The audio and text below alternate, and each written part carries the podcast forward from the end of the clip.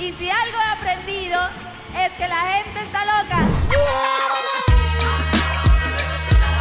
Tu podcast preferido, tu podcast antivirus.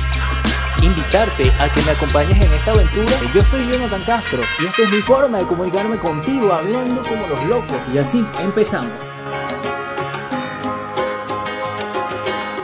Bienvenidos al episodio número 18 de Hablando como los locos, tu podcast preferido, tu podcast antivirus. Yo soy Jonathan Castro y esta es mi forma de comunicarme contigo.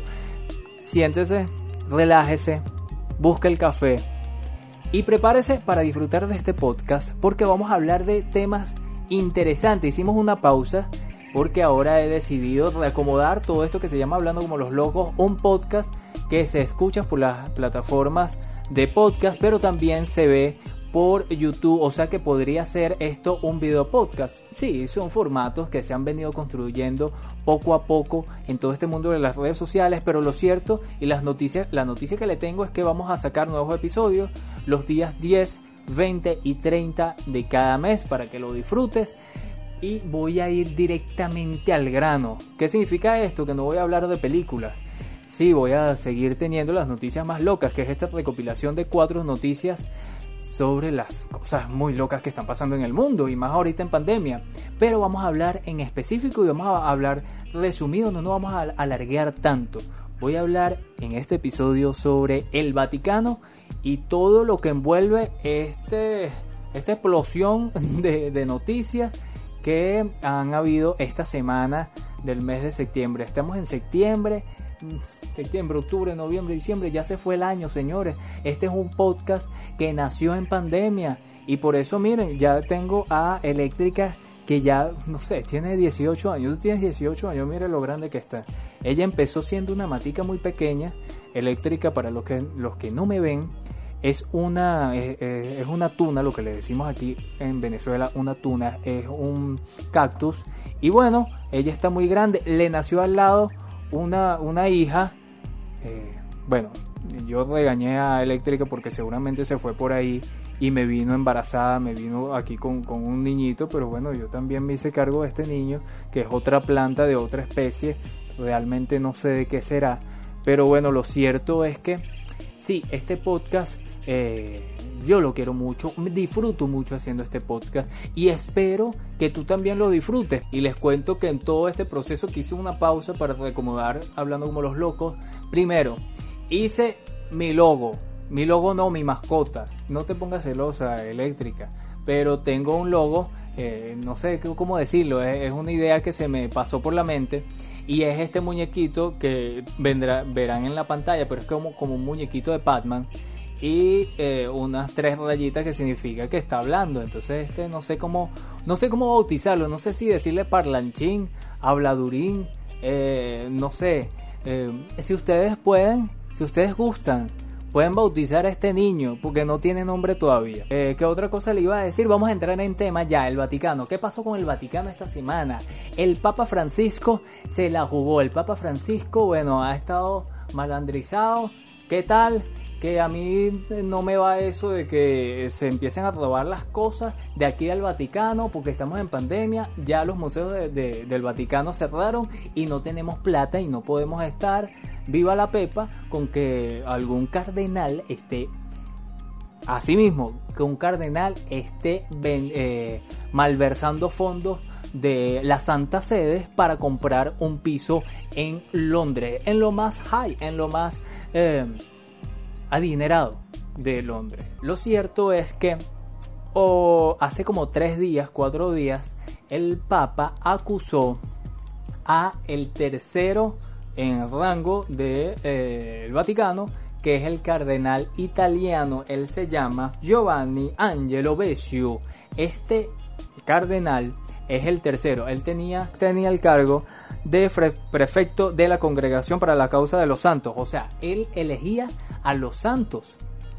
Y para elegir un santo, y aquí es en donde yo me voy a meter en problemas, primero, para elegir un santo, pues eso es plata en banda. Pues sí, todos los gobiernos le interesa que en su país haya un santo, porque eso le da más eh, preponderancia. En mi gobierno eh, hubo un santo, canonizaron a tal o cual eh, santo y bueno, esto quiere decir que el tipo manejaba plata. Entonces, ¿qué pasa? El Papa Francisco lo acusó de malversar estos fondos que eran de limosnas, que era del Vaticano, para comprarse un piso en eh, Londres, en la parte más adinerada de Londres. También lo acusó de haberle dado dinero a su hermano, porque su hermano tiene un, una cooperativa en una zona que se llama Córdoba. Eh, el hermano se llama Tonino Besio y ayer reventó el peo. Pero esto no viene, no, no empieza ahí. Todo el tema de la corrupción en la en la Santa Sede viene desde muchos tiempos atrás, porque hay algo que se llama la mafia italiana. ¿Qué pasa con la mafia italiana? Eh, nada, como mafia, trafican con drogas, trafican con eh, dinero por supuesto, y tiempos atrás eh, les voy a, explicar este cuento de amor y dolor, es como una película.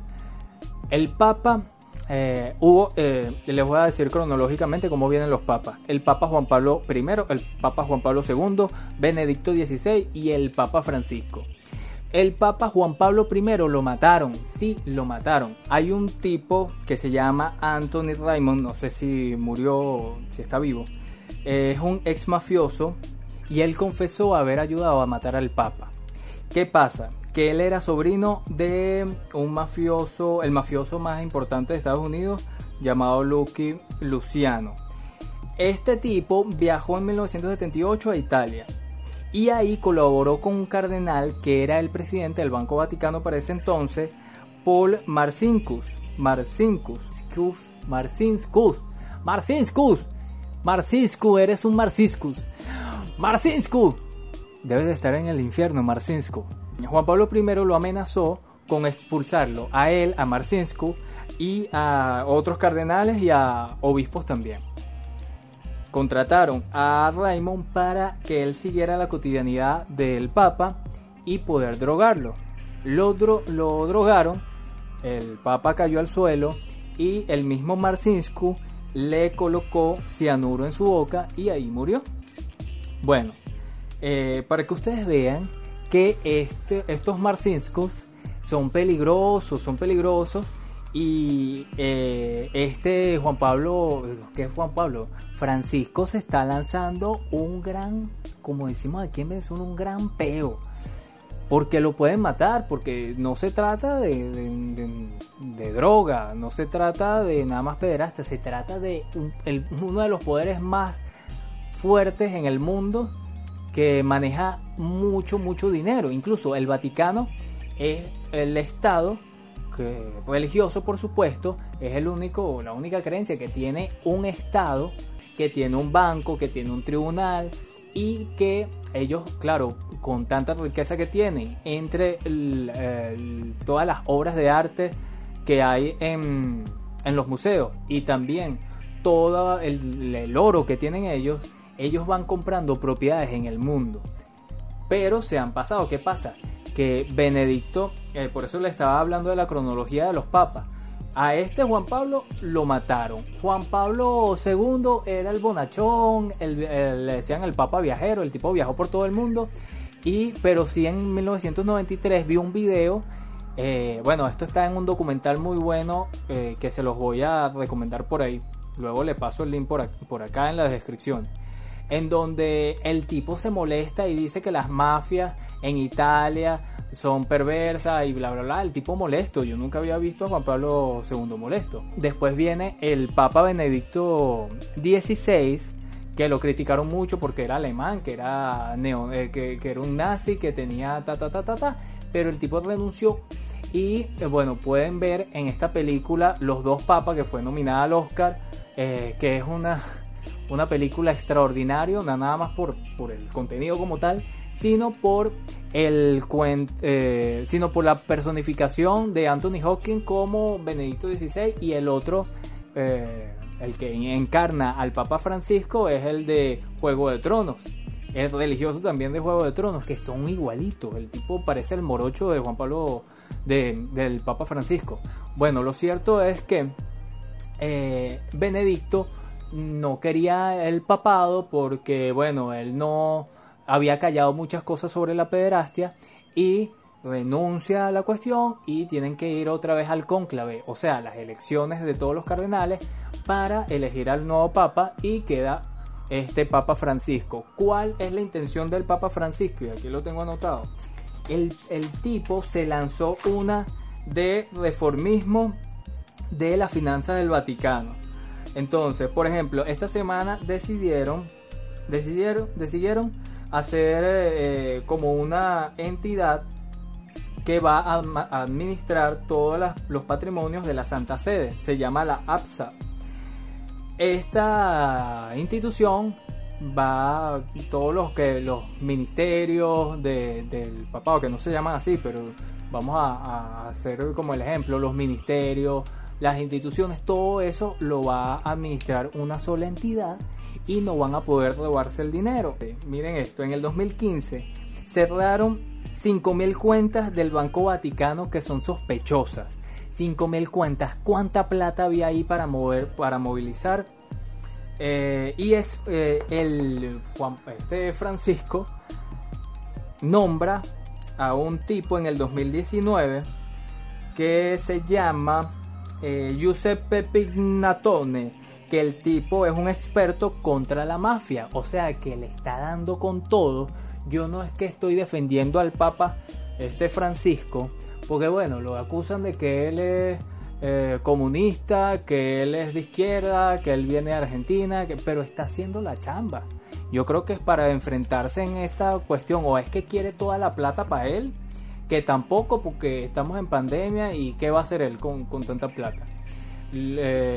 pero hay, hay indicios muy, muy claros de que eh, primero hay una relación muy cercana con la mafia. Y hablando de la mafia, le voy a contar una, anécdota en, esta, en este documental que vi, en donde cuentan que primero en los años 80 hubo una masacre de, de la mafia contra las personas que lo estaban sapeando. Murió más de mil personas en Italia por todo este tema de la mafia. Tuvieron que construir un tribunal, como una especie de un tribunal, un juzgado en donde eh, le dictaban sentencias y todo eso que, construyeron tenía que ser antibombas para que no sucediera una desgracia. Eh, celebraban misas privadas, o sea, el mafioso pagaba, mira, yo quiero que tú me hagas eh, una, una, misa aquí en mi lugar, en mi escondite, iban para el sitio y tenían capillas para ellos solitos y la gente del Vaticano se prestaba para esto porque le pagaban muy bien. Incluso hubo un tipo que, fue el primer tipo de, que, quiso hacer una especie de mm, negocios con eh, la mafia y el tipo lo mataron porque el tipo no pagó. Luego pusieron a dos fiscales del tribunal que bueno, empezaron a meter a presos a un poco de mafiosos. Bueno, los volaron por el aire, le metieron unas bombas en, en el automóvil. Este cardenal Giovanni Angelo Becciu, que fue el que ahorita eh, el mismo Papa lo mandó a renunciar, o sea, no fue que él renunció, sino que lo mandó a renunciar, que lo están acusando de todo este, este tema.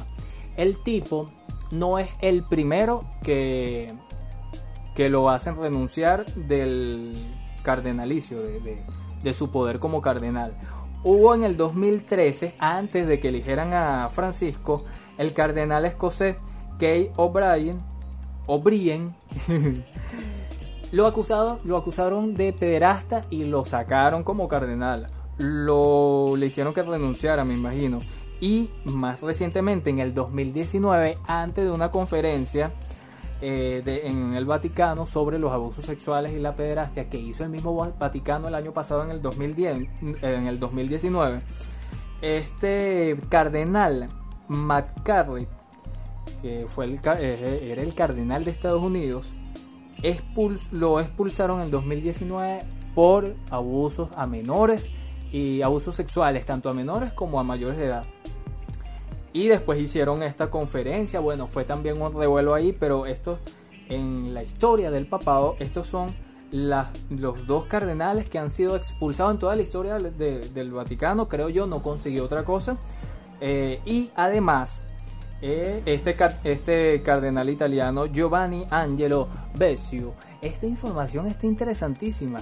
Sí, todos me podrán decir, pero Jonathan, tú estás hablando de todo esto porque tú eres ateo. Eso no tiene nada que ver, estamos hablando de un Estado que tiene un banco, estamos hablando de economía mundial.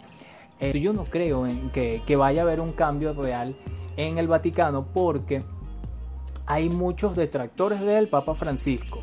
Los que son más o menos eh, de izquierda en, el, en el papado no le están dando el apoyo, se están quedando callados y tal. Lo ven así como que de ojo este tipo se está metiendo como que muy a fondo en todo esto de la mafia de las propiedades del Vaticano. No, yo mejor me quedo aquí en mi puestito de, de, carnaval, en mi puestito de cardenal y yo no voy a decir tanto. Además, en la derecha, por, la, derecha o los más conservadores de la Iglesia Católica, por supuesto que no le van a dar apoyo. Ojalá que no le pase nada al Papa Francisco, porque bueno, eh, en fin, eh, que maten a un papa como lo hicieron con, con Juan Pablo II tampoco es muy bonito. Pero ¿qué crees tú? ¿Crees que va a haber algún cambio en la, en la Iglesia Católica?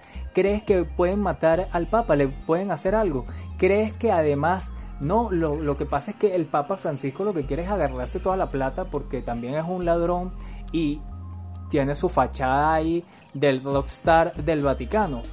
Mm, puede ser, puede ser. Eh, yo no tengo toda la verdad, pero me pareció interesante eh, poder compartir esta historia de la vida real que en estos momentos está ocurriendo en el Vaticano. Yo soy Jonathan Castro y ya me voy. Espero que estén bien. Nos vemos el, el 20, el día 20, no sé qué día cae.